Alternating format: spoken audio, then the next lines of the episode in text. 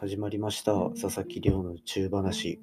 普段国の研究機関で天文学の研究をしている私が毎日最新の宇宙ニュースをお届けいたします。こちらのポッドキャスト。本日はですね1年間で太陽25個分の質量を吹き飛ばすめちゃめちゃびっくり天体について紹介していきたいと思います。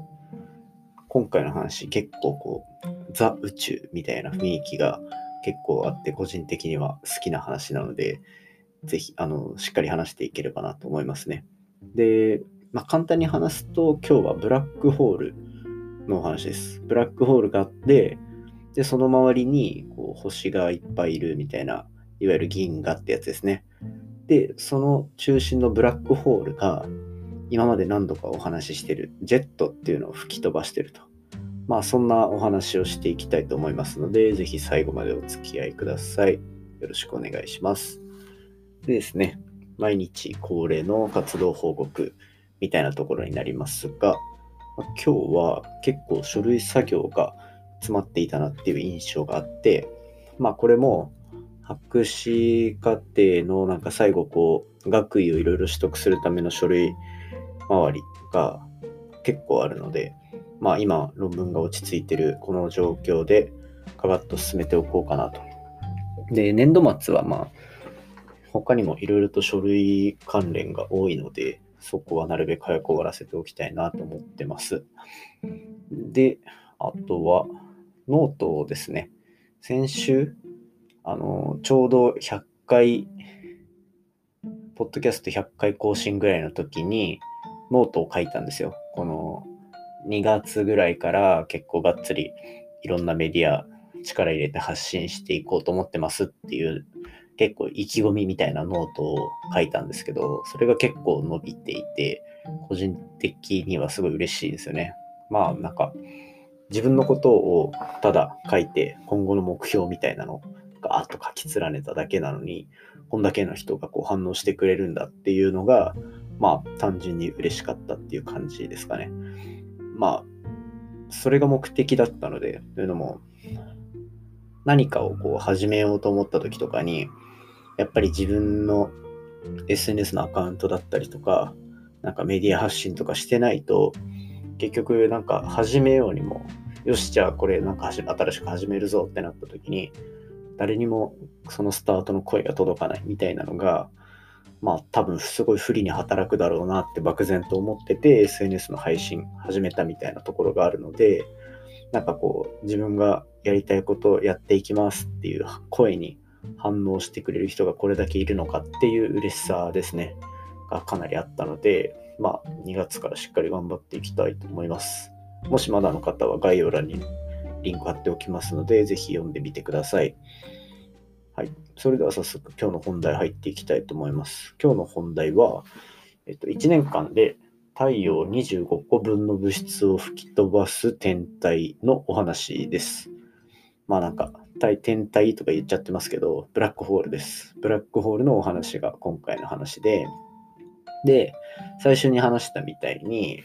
今回のはそのブラックホールがあって、それの周りに星がたくさんある。渦巻いて星がいるっていう、まあ、いわゆる銀河系の話ですね。私たちがいるこの天の川銀河っていうのも中心に超巨大なブラックホールがあると言われてる状況で、まあ他の星でも銀河系の中心にブラックホールがあることはまあよくあると。で、今回のはかなり面白くて、その私たちって天の川見た時って別にブラックホールがあそこにあるんだろうなってあんまり意識しないじゃないですか。っていうのは単純にブラックホールが見えないからなんですよね。ただ宇宙の中にあるいくつかのブラックホールっていうのはそのブラックホールあのただ星を吸い込んでるだけではなくてそのブラックホールから吐き出される、えっと、吐き出されるようにジェットっていうのが飛び出してるんですね。まあもういわゆるビームみたいなものです。それが吹き出してるから、まあ、えっと、もし私たちの中天の川の中心のブラックホールがそんなジェットを出してると、夏の夜空にはそのジェットの構造まで綺麗に見えると。天の川が見えて、そこに対して垂直な光の線がブシャッと出てるみたいな。そんな感じに見えるんですね。で、なので、まあ、えっと、そんなブラックホールも宇宙にはあると。で、今回はそういうジェットを出してる星のお話になるんですが、今回のそのジェットっていうのが、じゃあ、実際にどれぐらい、その、ブラックホールの中心から物を吹き出してるのか。その、ブラックホールっていうのは基本的には物を吸い込むようなイメージがあるんですけど、そうではなくて、ブラックホールが吐き出してる量っていうのが果たしてどれぐらいなのかっていうのを調べてあげた論文なんですね。で、どうやって調べたかっていうと、星から出てる赤外線と呼ばれる光、あの、ガラケーの時代にデータの通信とかをしていたあの赤外線ですね。で赤外線って、まあ光の種類の一つで、目に見える光って赤から紫まであるじゃないですか。それがまあ虹としてこうやって見えるんですけど、まあ目に見える光っていうのを分解するとあの色になってると。で、それよりも外側にもやっぱ光の種類ってたくさんあって、赤から紫っていうのはその光が波の性質を持ってるとその波のなんか大きさが変わるみたいなイメージなんですよ。で赤よりも外側えっと、虹の内側じゃなくて赤よりも外側の色これを赤外線って呼んでるんですねこんな感じでもう赤外線はそのぐらいで覚えておいて全然よくてそれを見る専門の望遠鏡っていうのがハワイにありますそれがジェミニ望遠鏡ジェミニ望遠鏡っていうめっちゃでっかい天文台がハワイ島の山頂にあるんですね。もうロケーション最高なんで、ぜひググってみてください。で、まあ、この天文台で、じゃあ、そのブラックホールから出るジェットっていうのを、まあ、赤外線で観測してあげたと。このジェットを観測するのは赤外線がぴったりなんですね。まあ、それはちょっと難しいお話になるんで、とりあえずジェットを見てやったと。で、どれぐらい、じゃあそのまずジェット、どれぐらいの量を吹き出してるかの前に、そのジェットがどれぐらいのスピードで吐き出されてるかっていうのを調べてあげると、これ、上下方向に、ブラックホールの上下方向にジェットが出ていたとき、下の方のジェット、片方は秒速 650km で飛び出していたと。これ、もうなんか想像つかなくないですか ?1 秒で650キロ動くんですよ。これどんぐらいかっていうと、1秒で東京から四国まで一瞬でファッと行けるというようなぐらいのパワーでもうめちゃめちゃすごいですよね。で、逆側は秒速170メートル、170キロメートルと、まあめっちゃ遅いと。まあめっちゃ遅いって言っても1秒間で170キロ移動しますからね。どんぐらい東京から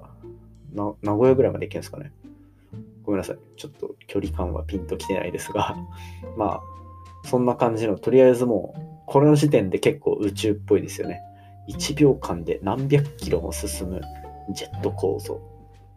で、まあ、こんなん受けたらひとたまりもないんですけど、まあ、これらの速度から、これのさ速度が分かって、そうすると、その速度からどれだけの物質が吹き飛ばされてるのかっていうのも、まあ、観測のデータから調べることができたっていう話なんですね。で、その結果、